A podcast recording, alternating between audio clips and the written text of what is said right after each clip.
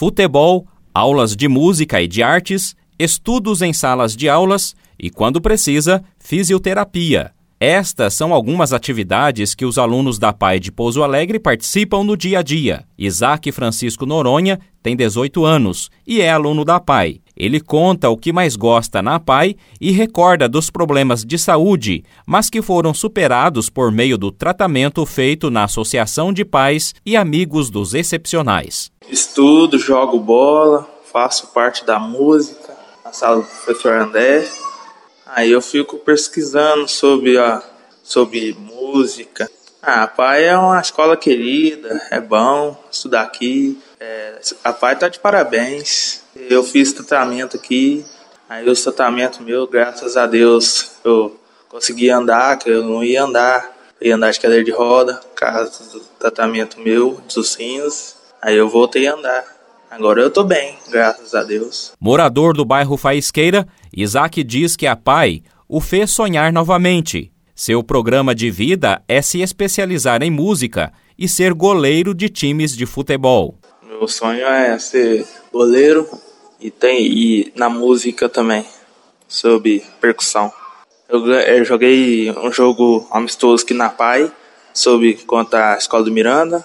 Nós ganhamos não deixei passar uma bola no gol e nós ganhamos os dois jogos. Se as ferramentas usadas pela PAI para o desenvolvimento dos alunos são o esporte e a arte, a escola está conseguindo encantar quem precisa ser encantado, os estudantes que lá estão. Ao conversar com eles, as atividades esportivas e artísticas parecem ser uma unanimidade no gosto dos alunos. O jovem Júlio César Ferreira tem 17 anos e há 10 anos frequenta a PAI. Ele aprendeu a tocar bateria e o amor pela arte o levou a criar um canal no YouTube, onde posta vídeos compartilhando a sua performance. A intimidade o leva a chamar cada peça do instrumento, como caixas, pratos e surdos, de batera. Ah, lá eu faço uns vídeos que eu gravo da escola também de batera, eu faço uns vídeos que eu gosto de tocar. O pessoal pode comentar no comentando várias coisas também, que pode fazer alguns canal.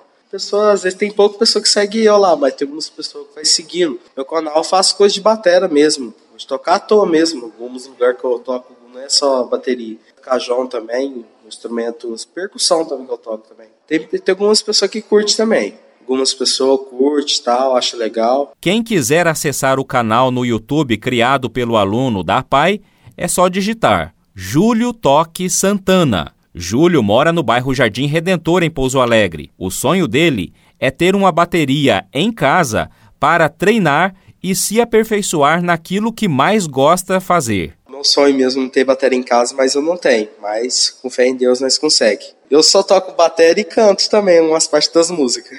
A pai ajudou o Júlio a ganhar mais gosto pela bateria. Ele conta que quando foi matriculado, tocava apenas tambor. Com o tempo, ele foi estudando mais instrumentos e se identificou com a bateria. Inclusive, já fez apresentações fora da escola e o público aprovou o desempenho. De primeiro, tocava um instrumento, aquele tambor, aquele tambor de percussão. Tocava aqui na escola, gostava muito de tocar tambor também, sabe? Sair nos outros lugares que nós fazendo artérias e tal, assim. Aí, aí foi evoluindo e depois fui vendo uns vídeos no YouTube e tal, assim, de bateria, eu achei muito legal também. Aí eu fui indo pelo... Aí fui vendo que bateria foi legal. Aí antes eu não sabia tocar bateria, aí fui ensinando eu tocar bateria e fui evoluindo mais, pegando mais bateria ainda. Aí eu sou muito, eu gosto muito de tocar bateria e tal, assim, que cada um, cada um sonha que quer, entendeu?